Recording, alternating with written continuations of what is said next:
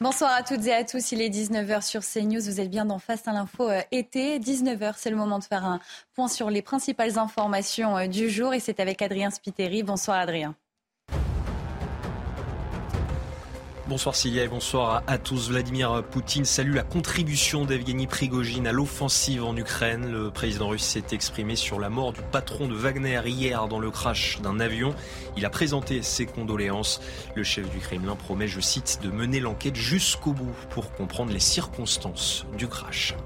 Gérald Darmanin annonce un renforcement de la sécurité à Nîmes. Une nouvelle équipe de la CRS 8 sera envoyée sur place, annonce le ministre de l'Intérieur. Dans le quartier Pisevin, un homme de 18 ans a été abattu sur un point de deal tôt ce matin. C'est dans ce même quartier qu'un enfant de 10 ans est mort dans la nuit de lundi à mardi, victime collatérale d'une fusillade.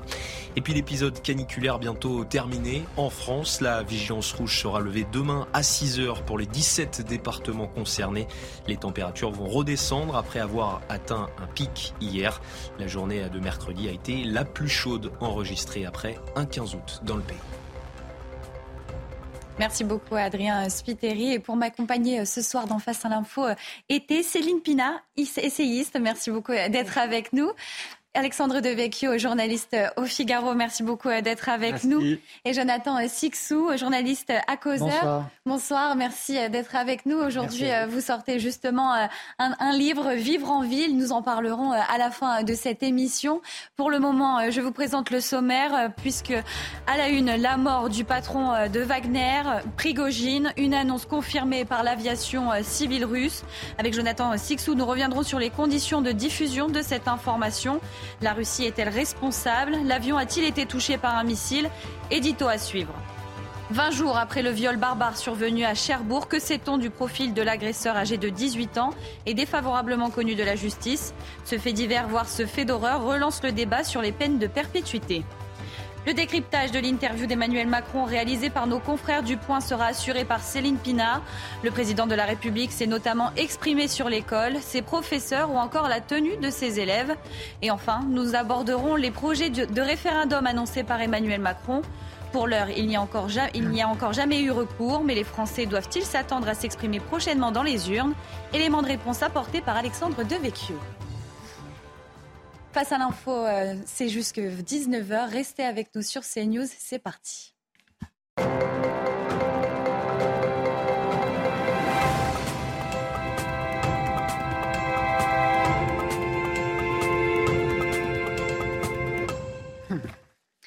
Et depuis hier, la mort du chef de la milice euh, Wagner, Prigogine, beaucoup de questions se posent car beaucoup d'informations euh, contradictoires qui nous parviennent en provenance de Russie. Vladimir Poutine est sorti du silence et on va le voir tout de suite avec Jonathan Sixou. Oui, vous avez raison. Euh, ça a été plus de 24 heures où euh, le Kremlin, Vladimir Poutine, euh, sont restés totalement muets, laissant les interprétations évidemment aller bon train. Et il y a 45 minutes à peu près, on a entendu les premières paroles de, Vladimir Poutine, qui est à Moscou en ce moment. Le chef de l'État russe a salué un homme talentueux, il s'adresse, il parle de, de Prigogine, qui a commis certes des erreurs, mais un homme talentueux, et il a présenté donc ses condoléances euh, à sa famille et à la famille euh, des autres victimes, parce qu'ils étaient quand même euh, une dizaine à, bord de, cet appareil. Vladimir Poutine qui a aussi promis d'ailleurs que l'enquête irait jusqu'au bout. On sait depuis ce matin qu'il y a une commission d'enquête russe qui a été diligentée, de quoi entourer tout ça d'un vernis de, légalité comme, comme d'habitude. il y avait quelques voix autorisées mais non officielles qui ce matin nous parlaient, par exemple, d'un tir accidentel. C'était un peu, ça, ça pourrait s'apparenter à, un accident revendiqué, si vous voulez, en, quelque sorte. Alors, euh, même aujourd'hui, à l'heure où nous parlons, même s'il y a, euh, il n'y a pas de, de, de, version officielle, pas encore, il y, a, il y a certes ces condoléances, mais c'est un peu maigre, on ne sait pas grand-chose. Si on met de côté euh, ce qu'on sait et ce qu'on ne sait pas, on peut peut-être y voir un peu plus clair, mais c'est pas certain. Commençons par ce qu'on sait, c'est ce qui va aller le plus vite, en fait.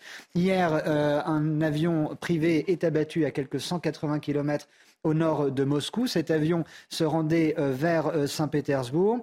Le, crash est, au miracle, aux curiosités, filmé.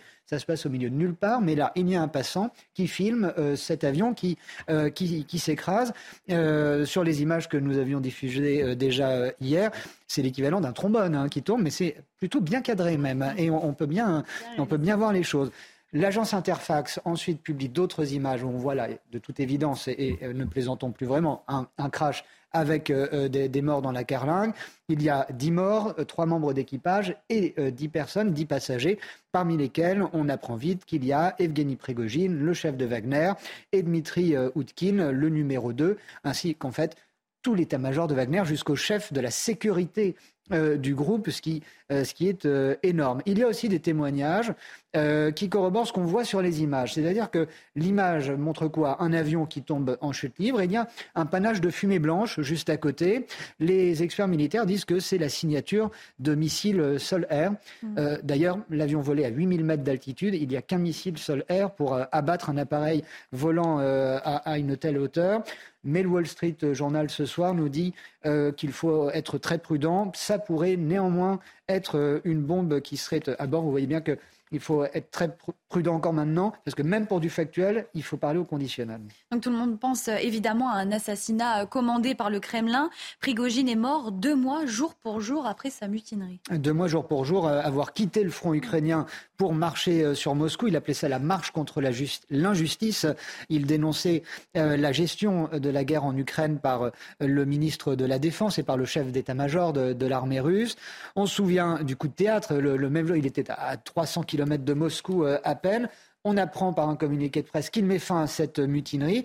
Certains voyaient même là-dedans, derrière ça, une, tentative de, putsch.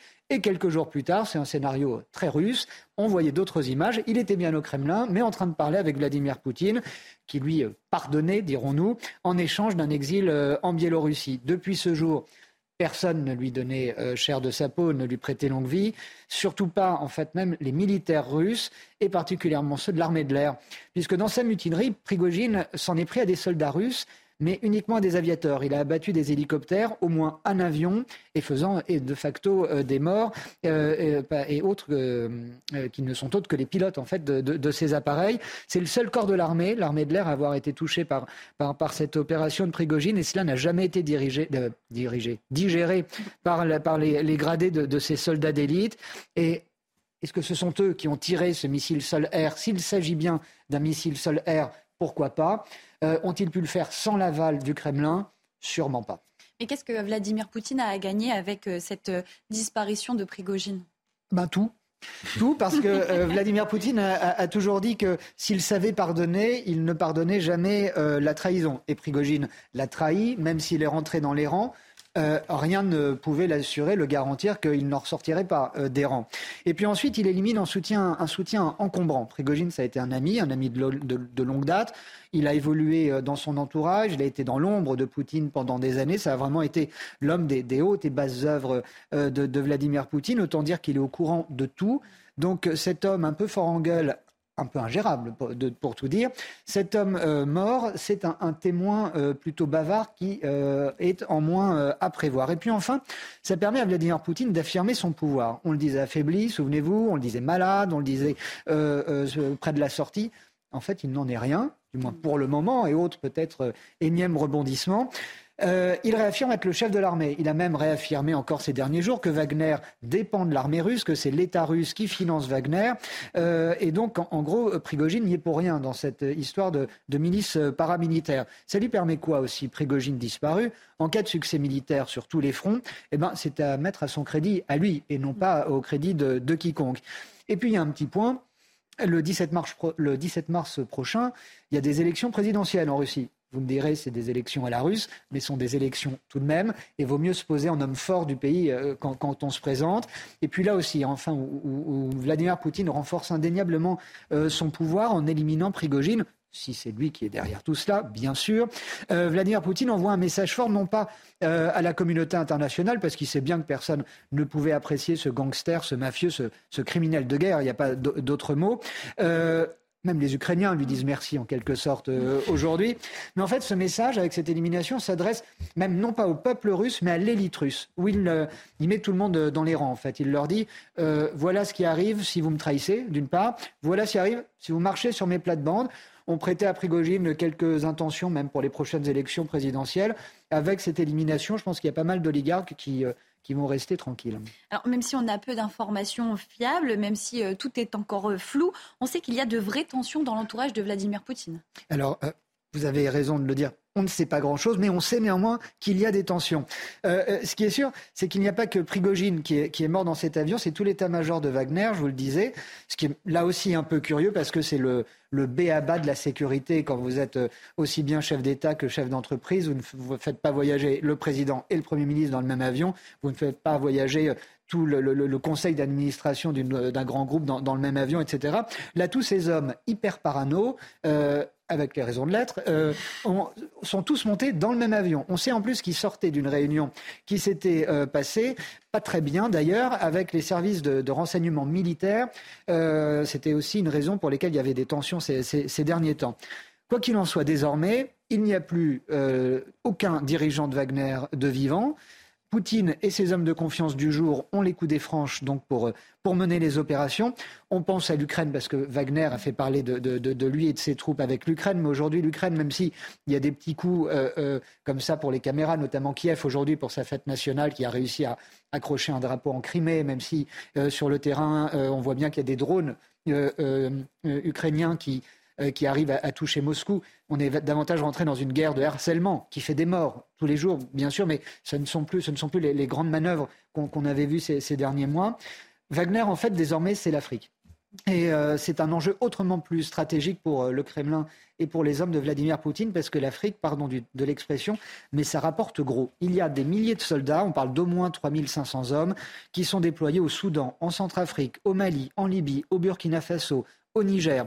Que font tous ces hommes de, Wagner là-bas? Ben, Ils appuient les militaires, des juntes militaires. le dernier réclat en date, c'est le, coup d'État au Niger. Ils matent les islamistes armés et ensuite, que font-ils? Ils font main basse sur les ressources naturelles. Ce sont des contrats qui se comptent en dizaines de milliards de dollars avec des commissions, des, des co-commissions, etc. C'est énorme. La dernière vidéo de Prigogine est à quelques jours seulement. Euh, elle date de, lundi, euh, peut-être mardi dernier.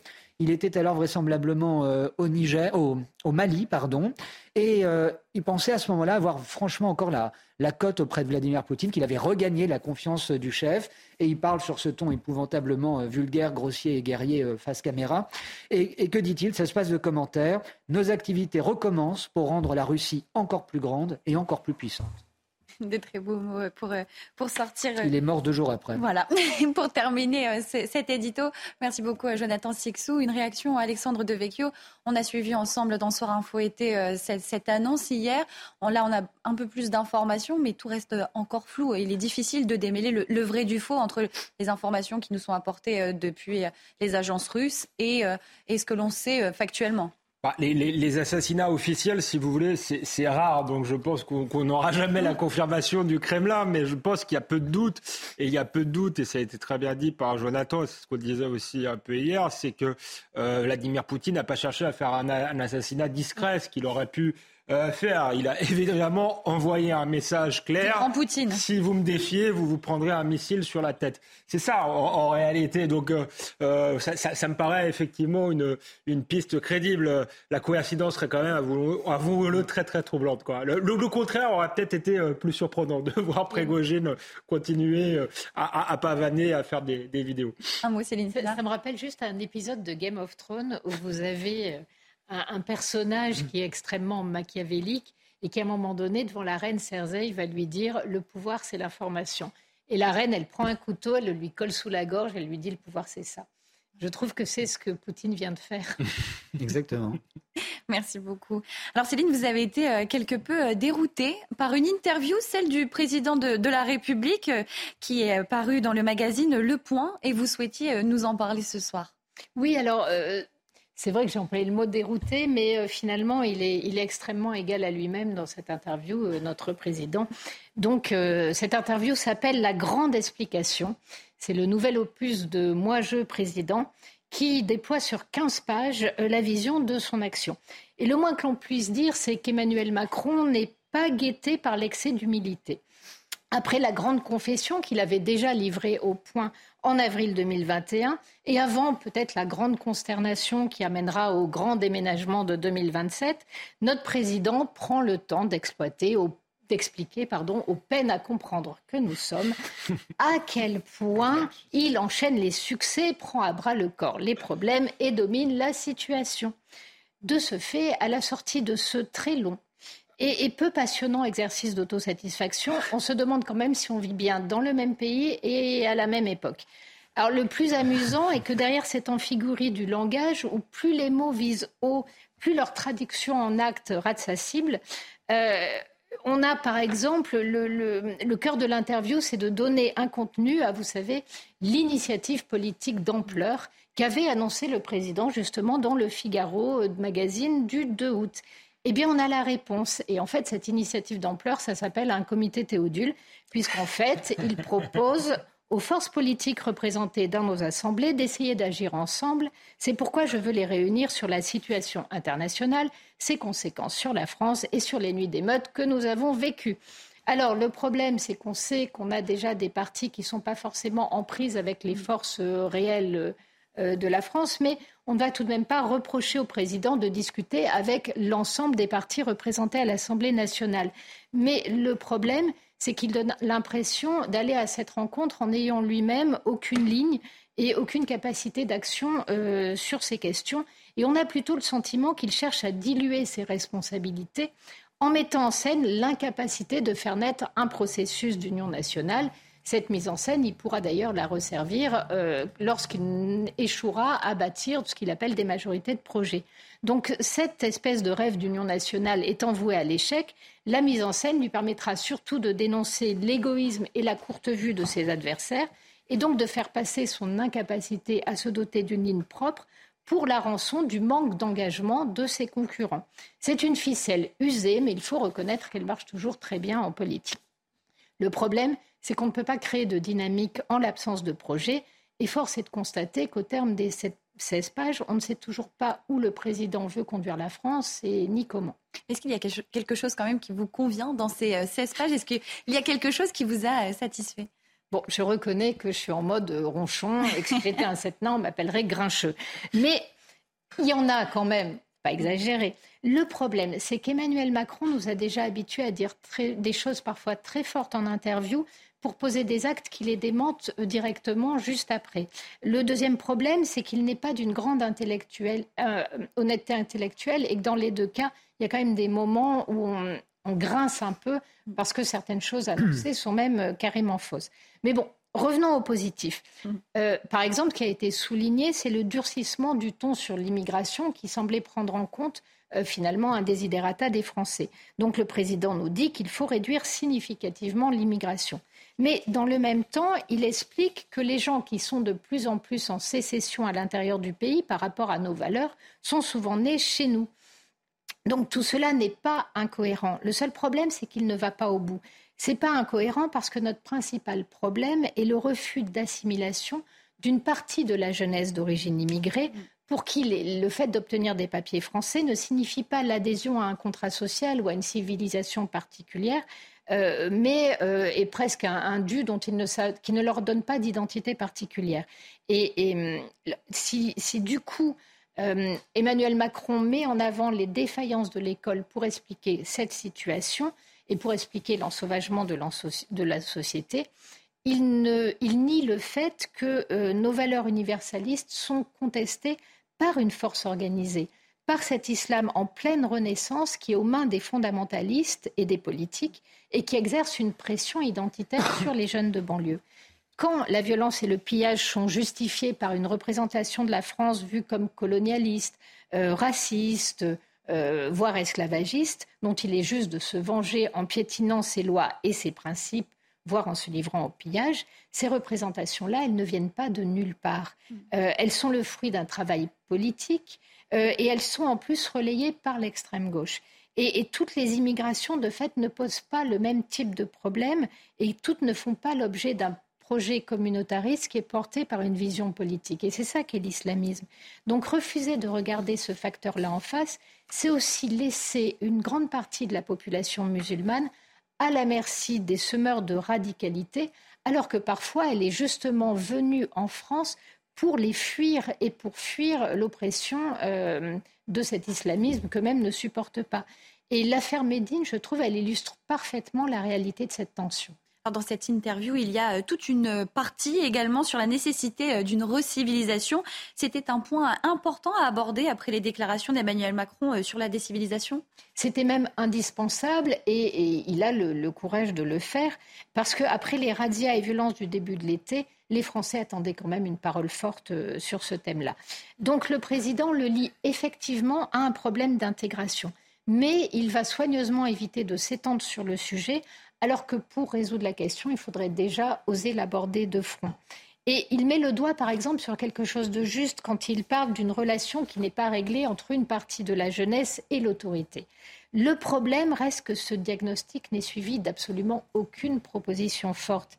Quant au satisfecit que va s'accorder le, locataire de l'Élysée sur la gestion des émeutes, il est entendable. De même que euh, son explication sur les embauches réalisées, les augmentations de budget à la police, à la justice, etc.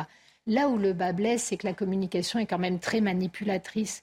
Euh, quand le président va citer des chiffres mirobolants, notamment en matière d'interpellation et de déferment à la justice, il oublie soigneusement de donner le chiffre du nombre de condamnations et on sait tous très bien pourquoi. Donc, on ne peut que se réjouir du fait de la prise de conscience que l'histoire se comprend mieux, par exemple, quand elle est enseignée chronologiquement. Euh, un peu de bon sens en la matière, franchement, ça fait toujours du bien. On peut se féliciter du passage, notamment sur la formation des maîtres.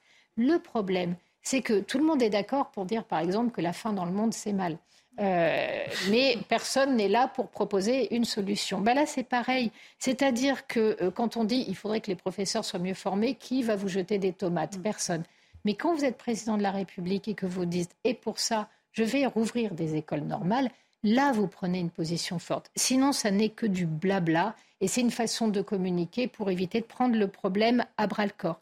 Pareil sur l'Ukraine, le Mali, tout ce qu'il dit est tout à fait euh, raisonnable. Mais l'interview achoppe quand même sur de gros mensonges. Par exemple, euh, notre président est tout content. Rendez-vous compte, il a supprimé le numerus clausus. Bah, raté. Il a mal lu sa fiche. En fait, il l'a simplement relevé de 15%, ce qui met le niveau de formation au niveau de ce qui se faisait dans les années 1970, où nous étions 15 millions de moins. Et vous vouliez euh, aussi euh, mettre l'accent sur la partie de l'interview consacrée à l'école. Pourquoi vous êtes-elle particulièrement crispée? Tout n'est pas à jeter dans ce passage. Je vous l'ai dit, je suis grincheux. On en a beaucoup parlé aussi, CNews, quand même, de, ce passage sur l'école. Oui, tout à fait. Mais euh, il y a un moment qui exprime un tel déni du réel que, de fait, vous n'arrivez plus à entendre et à croire euh, ce qui a précédé et ce qui va suivre. Donc, à ce moment-là, ce sont les journalistes du Point qui demandent quand même à, Emmanuel Macron s'il comprend que sa logique peut être un peu difficile à suivre quand il passe de euh, Blanquer, de Jean-Michel Blanquer à Pep Ndiaye comme ministre de l'Éducation nationale. Et là, le président nie. Et en fait, sa, réponse est assez amusante parce qu'elle est très révélatrice. Dans sa réponse, on comprend que les deux sont absolument interchangeables, ils n'ont aucune importance, ils ne sont que des exécutants qui sont là pour mettre en place sa politique. Le problème, c'est que ce n'est pas le cas. Euh, sinon, on n'aurait pas des ministres. À la limite, on les appellerait, euh, voilà, je ne sais pas, collaborateurs du président. Euh, ce serait un gros cabinet. Et puis voilà. Donc, la dimension symbolique que portait ce changement n'a échappé à personne. Et elle a notamment pas échappé aux islamistes pour qui l'école est une place à conquérir. à quoi on peut le voir? Est-ce qu'il y a des indices? Est-ce qu'il y a des éléments qui peuvent le prouver? Eh bien, tout à fait. Le Figaro euh, raconte dans un article paru ce jour qu'une note des services de l'État a montré l'explosion des atteintes à la laïcité à l'école, et notamment à travers l'augmentation du port de signes et de vêtements religieux. Vous voulez quelques chiffres? Allez, de septembre à novembre 2021, c'était 91 signalements qui étaient remontés pour cause de port d'abaya, etc. D'avril à juillet 2023, on en est à 923 signalements. Au-delà de ce phénomène, ce sont les atteintes à la laïcité dans sa globalité qui augmentent de manière extrêmement inquiétante. 4 710 atteintes ont été relevées pour l'année 2022-2023 contre 2167 l'année précédente. Or, ces provocations ne sont pas des mouvements spontanés. On a pu le voir, c'est renseigné. Elles partent sur des réseaux sociaux, elles sont lancées par des personnalités euh, qui sont connues. Et si les islamistes ont choisi de mener cette offensive, c'est parce qu'ils savent que Pape Ndiaye ne saurait pas se positionner. Et ils ont eu raison. Qu'est-ce qui s'est passé? Exactement ce qui s'était passé en 1989 avec l'affaire du voile. Pape Ndiaye a dit sich euh, aux responsables euh, d'établissement. Et qu'est-ce qui s'est passé? Ils se sont retrouvés en première ligne, ils n'avaient pas les arguments pour combattre, ils se sont fait attaquer ou alors ils ont fermé les yeux et les atteintes ont augmenté de plus en plus, le but du jeu étant de faire reculer la frontière. Les mêmes lâchetés ont toujours provoqué les mêmes évolutions. Les provocations ont donc augmenté, les responsables d'établissements se sont sentis abandonnés et l'autorité de l'État a visiblement reculé devant tout le monde et notamment devant les yeux de cette jeunesse. On va continuer, euh, Céline, à décrypter cette interview du président de la République dans Face à l'info euh, été, mais pour l'instant, on marque une courte pause. Restez avec nous sur CNews, on revient très vite. De retour euh, sur CNews avec euh, Face à l'info euh, été, nous étions en train de décrypter, d'analyser l'interview du président de la République accordée à nos confrères du Point. Et c'était avec Céline Pina. Céline, est-ce que le président de la République a évoqué le sujet de la laïcité? Alors justement, euh, en fait, il, évite soigneusement ce sujet pendant toute l'interview. Bien sûr, il prononce au moins une fois le, mot laïcité, mais c'est un petit peu, euh, ça va être le cas à chaque fois. C'est-à-dire dès qu'il y a une question un petit peu précise qui lui est posée, en général, le président se cabre et botte en touche. Par exemple, à un moment donné, les journalistes lui posent la question de la rupture des accords avec l'Algérie, étant donné tout ce qu'il vient de développer. Et là, on a quelqu'un qui nous dit qu'il n'a de tabou sur rien, mais c'est pour refermer immédiatement le débat et le chasser d'un revers de main. Eh bien, il va se passer la même chose avec la question de la laïcité. Quand les journalistes lui font remarquer qu'il n'en parle pas, il va la noyer au milieu de référentiels divers sans voir à quel point celle-ci est au cœur de la contestation de l'école pour les islamistes, en fait, la liberté de penser, la liberté de conscience, l'idée que ce sont les hommes qui, en faisant usage de leur raison, créent et mettent en œuvre la loi, euh, leur est absolument insupportable. Eux, ils attaquent la laïcité en tant que pilier de la liberté de conscience. C'est pas euh, un ordre ou quelque chose qui dépendrait simplement de l'école. Ils veulent substituer la soumission au dogme et l'interdiction du blasphème à la liberté intrinsèque dont est porteuse la laïcité. On est donc au cœur du combat de la décivilisation quand on aborde ces questions. Mais jamais le président n'acceptera de lever les yeux sur cette réalité. Alors, à sa décharge, la faiblesse de son pouvoir et son absence de majorité lui font craindre que s'il aborde frontalement ces questions sans moyen d'action réel, finalement, il ne fragilise la situation de l'ensemble des musulmans sans réussir pour autant à réduire l'influence des islamistes. Donc il contourne ce qu'il ne peut affronter. Et le président dit pourtant vouloir mettre l'école au cœur de son action et en fait une priorité pour faire nation. C'est vrai, euh, mais on ne voit pas tellement les outils qu'il peut donner pour cela. Donc on a droit du coup à quelques annonces rationnelles sur le fait que certaines épreuves du bac, par exemple, vont avoir lieu plus tôt, euh, qu'on va faire en sorte que le mois de juin ne soit plus un mois de garderie on va essayer d'étendre la politique de soutien scolaire, mais on voit bien que tout cela ne parle pas de, faire nation. Mm. Alors, il explique qu'il va euh, peut-être présenter plus de grands textes liés à notre civilisation, les faire étudier, faire débattre les enfants derrière. C'est super. Mais là où on est complètement décontenancé, c'est qu'on se dit, mais en fait, c'est marrant, dans quel monde vit-il? Moi, je vis dans un monde où on m'annonce que quand il y a un concours pour recruter des professeurs, eh bien, ils ne se présentent pas et on n'arrive même pas à doter toutes les places, euh, que ceux qui sont là, 25% démissionnent, qu'aujourd'hui, on ne peut pas assurer tous les cours devant tous les élèves, euh, que le professeur d'anglais doit remplacer le professeur de français parce qu'on n'arrive pas à mettre en place un système qui tient. Et là, on m'annonce qu'en plus, on va pouvoir débattre avec les enfants, leur faire étudier les textes. Franchement, c'est super, mais euh, rien n'est dit quand même euh, sur la capacité à faire, mais rien non plus sur la question de l'autorité à l'école, sur les classes de niveau, sur la possibilité d'expulser les éléments perturbateurs sur la volonté de remettre l'exigence au cœur du projet scolaire pour tirer tout le monde vers le haut. Bref, tout ce euh, que réclament à corps et à cri les parents d'élèves et tout ce qui permet de faire de l'école un véritable ascenseur social. Donc, là, la seule chose que évoque Emmanuel Macron de concret, c'est de dire on va faire des super écoles où les gens ils pourront apprendre en étant en jeu, à genoux, debout, assis, comme ils veulent, parce qu'en fait, cette posture-là, c'est un changement dans le rapport au savoir. Là, je reconnais que j'ai failli exploser de rire. J'ai trouvé que c'était assez indigent, mais j'ai trouvé que surtout que c'était pas très rassurant pour l'avenir. Donc, euh, Emmanuel Macron va aussi éviter tous les sujets qui fâchent en faisant semblant de les aborder. Par exemple, il dit franchement 80% d'une classe d'âge au bac, alors que personne ne peut, enfin 80% des gens ne peuvent pas faire l'université, ça n'a aucun sens. Mais après, il dévie le tir sur la question euh, des études professionnelles. Euh, on ne parle pas du tout d'un bac plus sélectif ni de la sélection à l'université, par exemple. Euh, mais là aussi, c'est pareil. Il se trouve qu'Emmanuel Macron a un électorat de retraités et que la jeunesse est aux mains de l'extrême gauche, que ça peut être extrêmement inflammable. Et on comprend que sur ces questions, il essaie d'éviter de mettre une bougie dans le baril de poudre. Mais quelle image vous retenez alors d'Emmanuel Macron après avoir lu cette interview, interview de rentrée? Quelle image on doit avoir?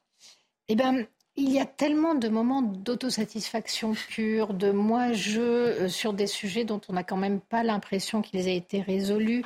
Euh, euh, voilà qu'à un moment donné, on a l'impression d'une perte de sens de réalité chez ce président. Et c'est ce qui arrive quand on est au plus haut sommet, on finit toujours un petit peu isolé. c'est quelque chose qui arrive au meilleur.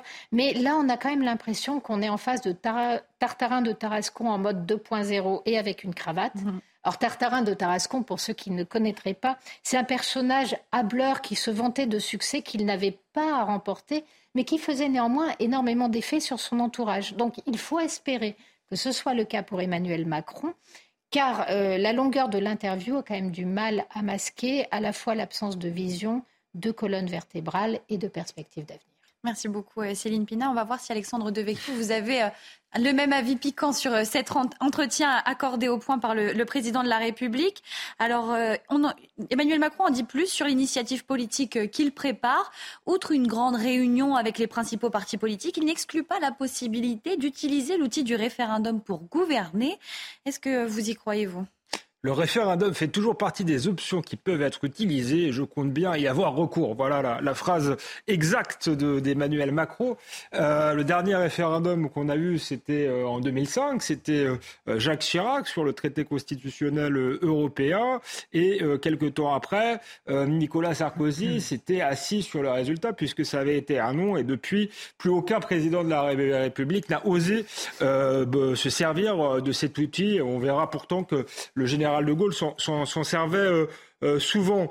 Euh, Emmanuel Macron a plusieurs fois évoqué la possibilité d'ailleurs de s'en servir depuis les, Gilets jaunes. Il en a eu l'occasion pendant la réforme des retraites, puisqu'on en parlera aussi à, il y avait même un référendum d'initiative populaire qui était euh, euh, proposé.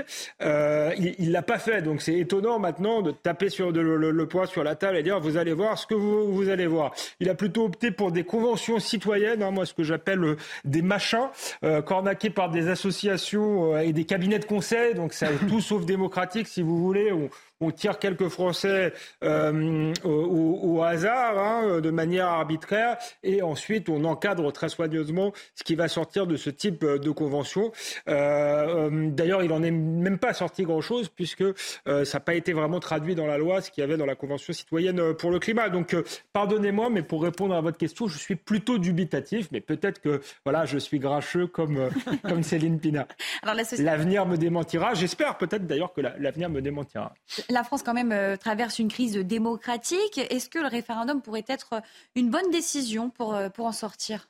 Oui, c'est pour ça que je disais que l'avenir, euh, j'espérais que me tromper en fait sur Emmanuel Macron et qu'effectivement il propose un référendum aux, Français. Vous avez aussi raison de parler de, crise démocratique, crise démocratique à double titre. Je pense qu'on a une crise conjoncturelle qui est liée à la double élection d'Emmanuel Macron par défaut, par deux fois malgré tout face à Marine Le Pen, qui par deux fois apparaissait comme une candidate pas nécessairement crédible, une candidate diabolisée, avec beaucoup de gens qui ont voté pour lui, mais sans forcément adhérer euh, à, son projet. Et ça s'est confirmé notamment euh, par les législatifs euh, de juin 2022, où le président de la République n'a pas obtenu de majorité. Donc je crois que le message des Français a été clair, qu'ils acceptaient de désigner Emmanuel Macron comme chef, comme président de la République, comme incarnation. Ça leur apparaissait moins aventureux que Marine Le Pen, mais encore une fois, ils adhéraient pas forcément à son programme, euh, à sa vision. D'ailleurs, il fallait parfois bien chercher pour savoir quelle était sa vision.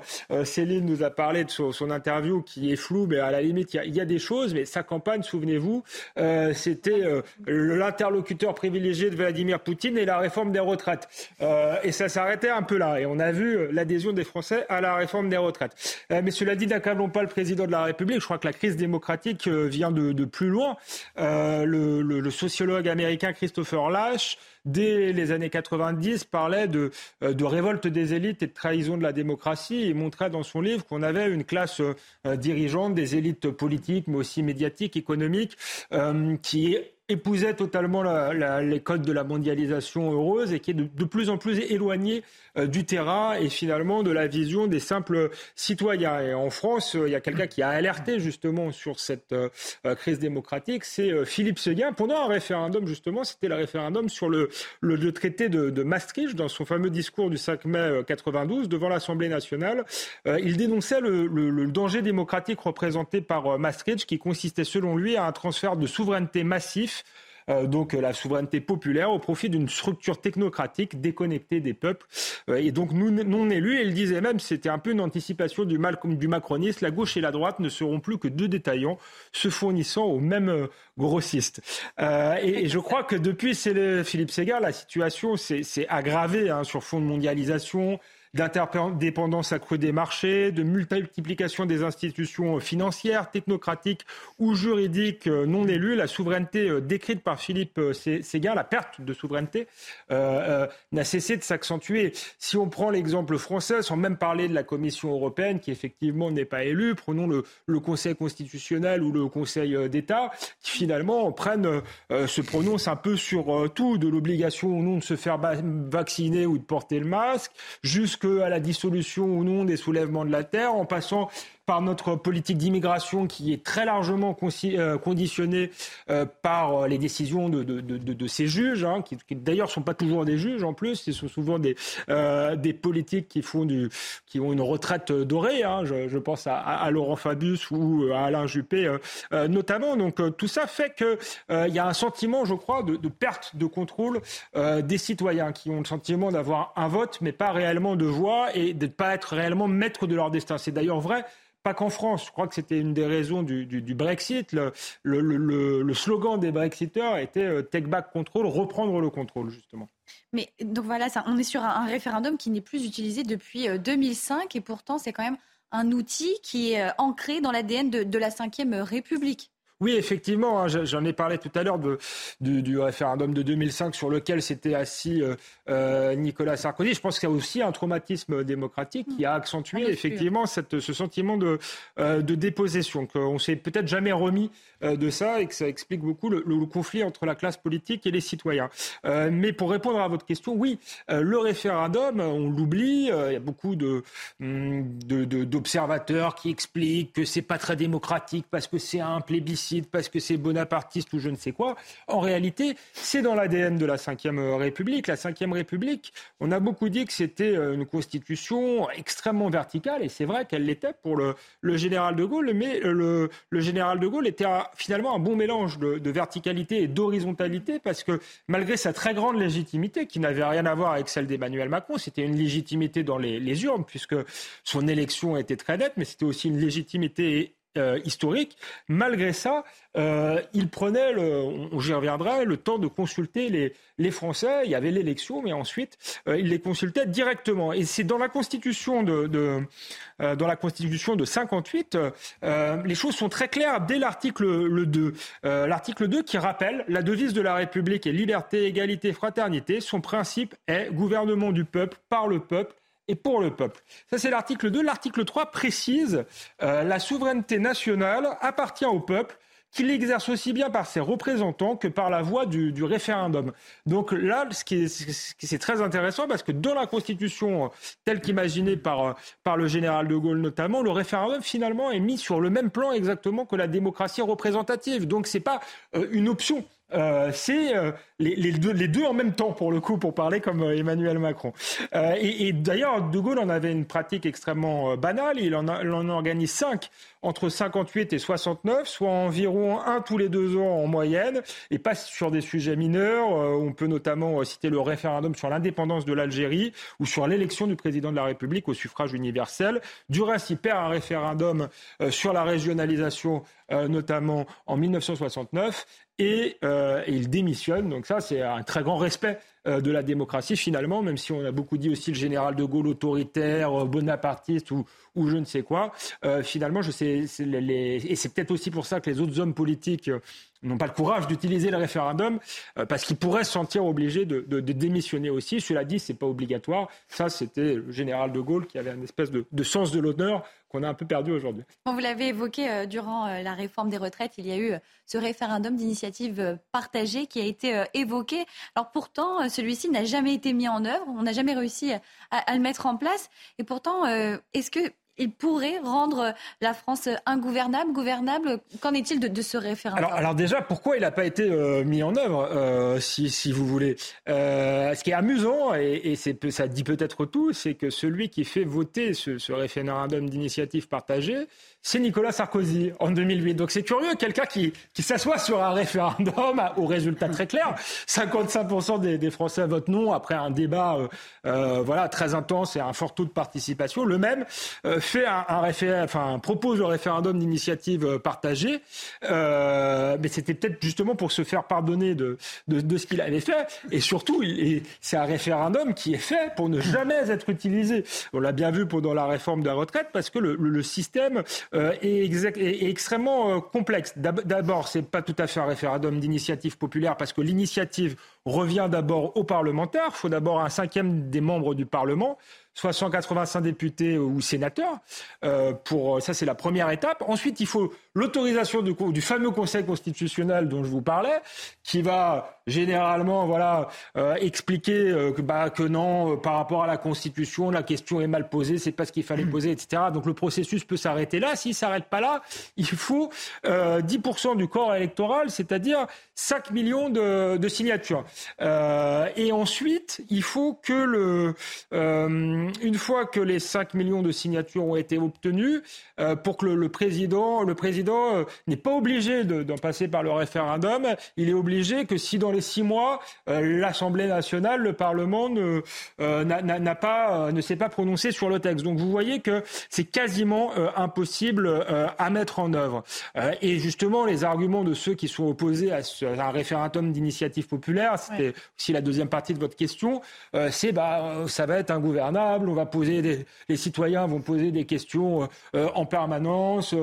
Euh, donc voilà, il y a une démocratie représentative, il n'y aura pas de limite. Or, euh, il me semble qu'en Suisse, par exemple, qui pratique ça très paisiblement, euh, c'est une démocratie. On n'est pas dans un régime, euh, ni dans un régime autoritaire de type euh, bonapartiste, ni dans un régime qui n'est pas gouverné, qui ne fait pas voter de, de loi. au contraire, la vie, il semble paisible. Et, et, voilà, je voulais juste faire terminer peut-être par un point sur le, le, le référendum en Suisse. C'est intéressant parce qu'il y a différents types de, de pour, pour vous montrer que ça marche. Il y a différents types de référendums. Il y a d'abord un référendum dit euh, facultatif. En réalité, c'est un référendum abrogatif. Ça permet au peuple de demander l'organisation d'un scrutin pour s'opposer à un acte législatif adopté par le Parlement. Il suffit de 50 000 signatures de, de citoyens pour avoir euh, euh, pour organiser ce type de référendum. Il y a le référendum obligatoire, ça c'est intéressant aussi. Dès que le, ça, ça concerne les quand il y a des lois constitutionnelles, c'est-à-dire c'est automatique. Dès qu'on veut signer un traité, modifier la Constitution, on doit le, le, soumettre le soumettre au peuple. Et enfin, il y a le référendum d'initiative populaire. là aussi, c'est un instrument démocratique qui permet au peuple là pour le coup de, de susciter euh, une loi. Euh, et pareil, il faut simplement 100 000 signatures. Donc euh, sur la, la, Suisse est moins habitée que la France, mais c'est quand même beaucoup moins en proportion que les 5 millions de signatures demandées en, France. Et ça se passe très bien en Suisse.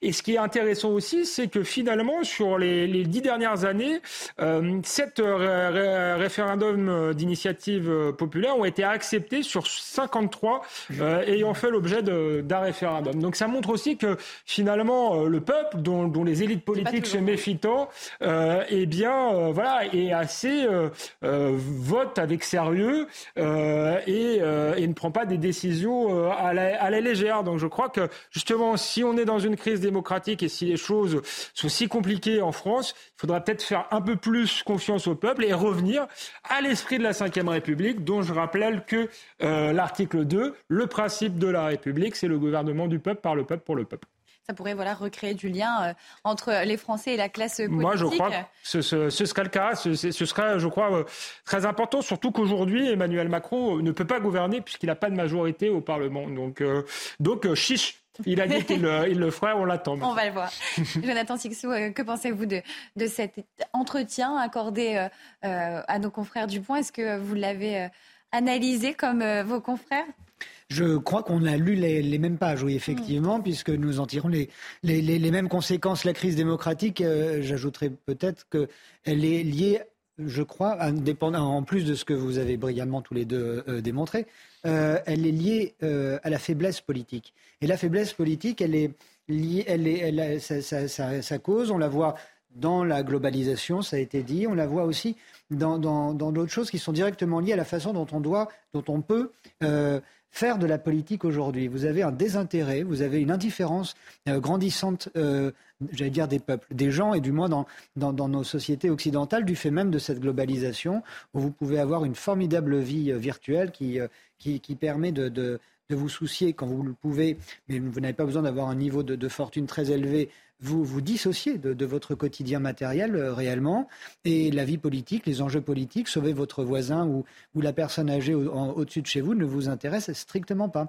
Et je crois que c'est aujourd'hui difficile et ça va être de plus en plus difficile de motiver les gens à l'avenir en tant que responsable, de responsables politiques pour appeler le plus de monde possible à l'intérêt général, rappeler que nous vivons tous ensemble pour finir, je pense que la difficulté euh, euh, pour Emmanuel Macron, il n'est pas lui responsable de la chose, mais il arrive à ce moment-là quand même. Et puis son discours, notamment dans, dans le FIGMAG au début août, c'était un peu ça.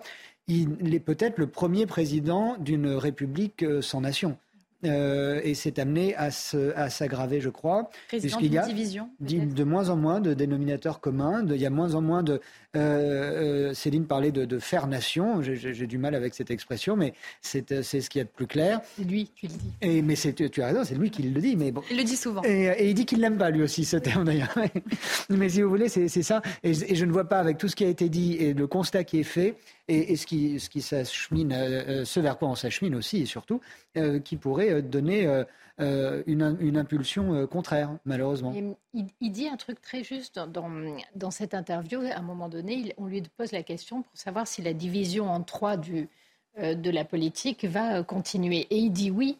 En fait, on n'a pas d'autre choix. Le plus important, c'est que le bloc central ne se divise pas ce qui signifie que vous évacuez complètement la démocratie. Parce que si vous estimez que deux des acteurs sont absolument infréquentables et que vous les sortez du jeu, et que pour gérer le bloc central, tout doit se faire en interne pour à la fin arriver avec cette fameuse candidature unique, ça veut dire que les gens sont dépossédés de la possibilité du choix, puisque tout se fait à l'intérieur des partis et doivent donc voter pour le candidat de la raison euh, qu'ils n'ont ni choisi euh, et sur lequel ils n'ont aucune prise, puisque aux prochaines élections, ce sera le même problème. Et ça, c'est quelque chose qu'il dit très tranquillement. Parce que pour lui, bah, finalement, se passer du peuple, c'est bien parce que le peuple est con et il comprend pas les solutions euh, technocratiques. Voilà. Mais là, ce qu'on voit, c'est qu'en fait, cette rupture entre l'élite et le peuple, dans lequel le peuple n'a plus de voix ou une fausse voix, peut entraîner des, conséquences extrêmement dramatiques. on referme cet euh, entretien avec d'Emmanuel Macron avec nos confrères euh, du Point et on va rappeler euh, ce drame qui est survenu le 4 août. Une jeune femme était sauvagement torturée et violée à son domicile de Cherbourg par un jeune homme de 18 ans. Son agresseur est actuellement en détention provisoire et son profil est très inquiétant, Jonathan Sixou. Oui, pour le moins. on ne connaît que son prénom. Il se prénomme Oumar. Mais avant de vous parler de lui, je voudrais euh, vous faire un, bref euh, rappel des faits. Nous sommes donc à Cherbourg le, 4 août dernier. Il est à peu près 8 heures du matin. On ignore encore comment euh, il, a réussi à entrer au domicile de, cette jeune femme en plein centre-ville. elle, elle se prépare, elle, elle va travailler. Lui, il sort de boîte de nuit. Il est possible qu'il l'ait croisée dans la rue et qu'il l'ait forcé à remonter chez lui. En tout cas, toujours est-il qu'elle va connaître un terrible supplice. Elle va être frappée, torturée, violée à plusieurs reprises. Je me refuse même par égard pour elle de, vous donner le détail de, de son calvaire, mais le diagnostic médical parle pour moi. Hein. Ils ont constaté une perforation du côlon, de l'intestin grêle, du périnoir, du diaphragme, un pneumothorax, des fractures aux côtes, un, risque élevé également de choc septique. Elle était dans un tel état en arrivant aux urgences que même euh, le, personnel hospitalier, qui est pourtant euh, euh, rodé à la chose, était bouleversé. Ils ont eu du mal à, reprendre le travail après. Elle est placée depuis dans, le coma artificiel et elle est toujours entre la vie et la mort. Alors une question qui est récurrente sur ce plateau, quand on évoque des faits d'horreur comme celui-ci, comment un tel drame a-t-il pu avoir lieu? Eh bien, un tel drame a pu avoir lieu parce que l'agresseur était en liberté. Mais ce n'est pas une lapalissade que, de le dire. Je m'explique. Euh, Oumar, 18 ans, est ce qu'on appelle défavorablement connu des services de police. derrière ce terme, il y a autant de profils que d'individus, mais dans celui, dans le cas de ce jeune homme, euh, c'est un profil très inquiétant. Si la police a pu l'arrêter à son domicile une semaine après, c'est qu'il a été euh, géolocalisé grâce à son téléphone portable. Et puis si elle a pu aussi euh, l'inculper, c'est parce qu'il avait laissé des empreintes sur les lieux du crime. Or, ces empreintes étaient déjà enregistrées dans le fameux fichier automatisé des empreintes digitales. Oumar n'a que 18 ans, mais il a 17 mentions au fichier du traitement des antécédents judiciaires. Il a été condamné à cinq reprises par un juge pour enfants et par un tribunal pour des, euh, pour des atteintes aux biens et des, faits de violence. La justice le connaît aussi, ce, jeune homme, parce qu'en 2019, il a été poursuivi pour viol sur mineur, mais la procédure a été euh, classée sans suite euh, en 2020 au motif que l'infraction n'était pas suffisamment caractérisée. Puis il y a une autre procédure le concernant, c'est une procédure en cours pour agression sexuelle contre sa petite sœur, qui est âgée de quelques ans. Euh, cette agression remonterait euh, à l'année dernière. Malgré toutes ces condamnations, Oumar n'a jamais fait un jour de prison. Il a beau mesurer 1m90 et des poussières, il a toujours été mineur euh, pour ses précédentes affaires, il a donc toujours été placé en centre socio-éducatif jusqu'à sa majorité. Il venait tout juste de rentrer chez sa mère. Et c'est ce qu'on appelle un multirécidiviste dans le domaine judiciaire. Exactement, il n'y a pas d'autre mot. Mais dans son cas, ça va plus loin parce que lors de sa garde à vue début août, il n'a exprimé aucune empathie euh, pour la victime, ni, mais vraiment aucun remords. Selon, une, euh, selon un, policier euh, proche de l'enquête, c'est un véritable comportement de psychopathe. et d'ailleurs, bah, les actes de barbarie qu'il a commis le prouvent. Ce qui ajoute à l'inquiétude euh, également, c'est qu'on sait malheureusement que la réponse pénale ne va pas être euh, adaptée au profil euh, de cet homme. La procédure est en cours, vraisemblablement, de toute évidence, pardon, mais vraisemblablement, Oumar n'est pas jugé irresponsable, il est pénalement responsable donc de ses actes, et vu la gravité de son crime, eh ben, il va sûrement écoper d'une peine de prison à perpétuité.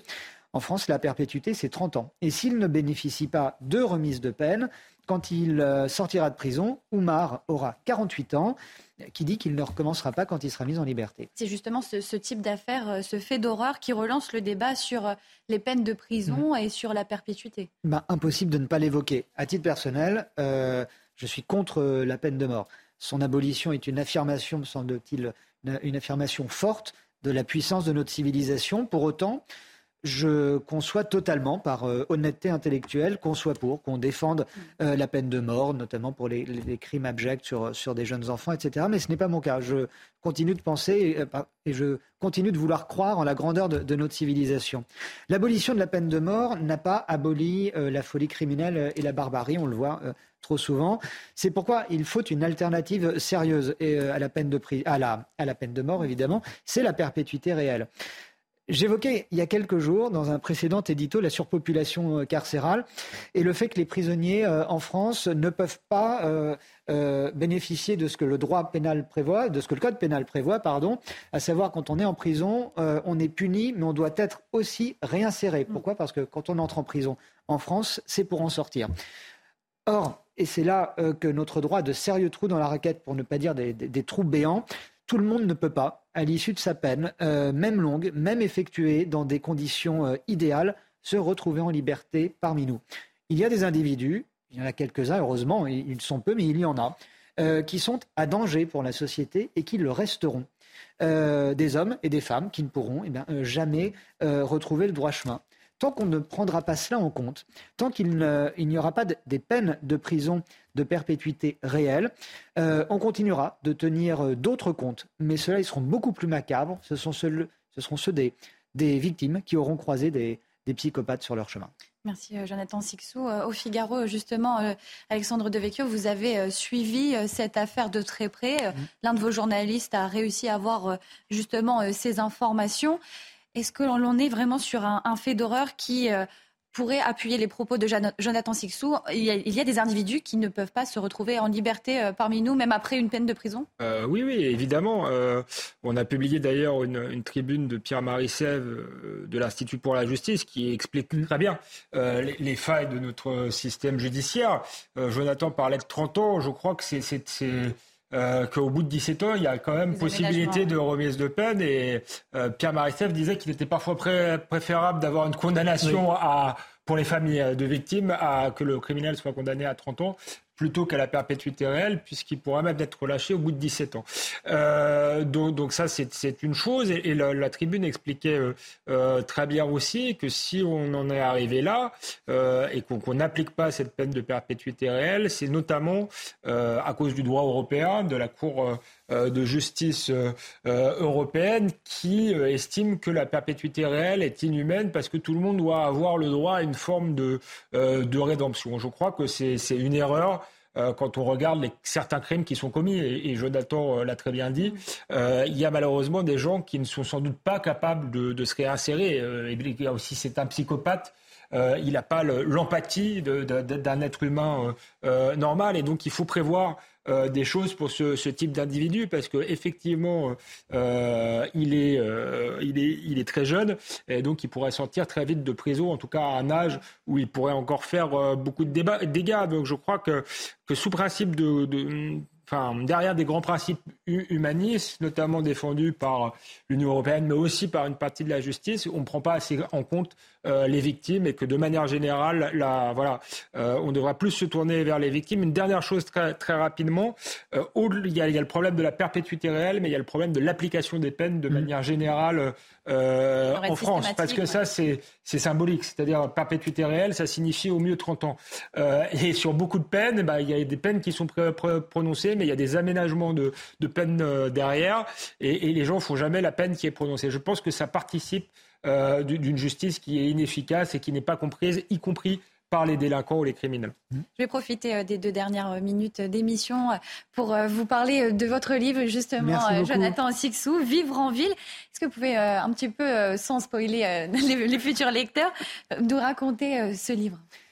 C'est un livre, c'est une promenade dans, la ville, dans nos habitudes urbaines.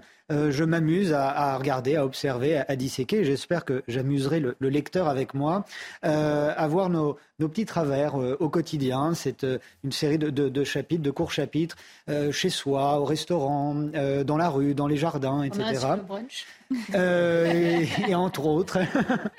Vous écrivez Vivre en ville, non merci, et pourtant quand ceux qui y sont veulent en sortir, d'autres rêvent d'y rentrer.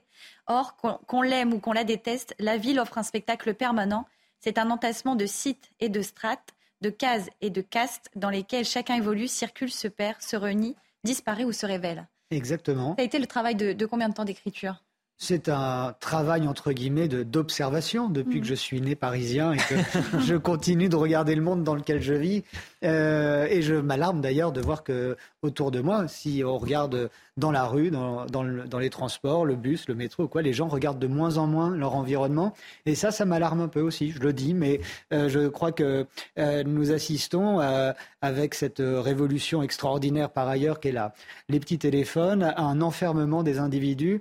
Et je le déplore parce que je Donc suis. On ne plus aux terrasses de bistrot? Eh bien, il y a les terrasses de bistrot, évidemment, mais quand on voit qu'il y a une terrasse de bistrot, alors que c'était le, propre de la terrasse parisienne, je ne parle pas que de Paris dans le livre, évidemment, je m'amuse à, parler de, beaucoup de villes en France et même à l'étranger, mais il y avait un trait de la terrasse parisienne, c'est que les gens à la terrasse regardaient les gens marcher dans la rue.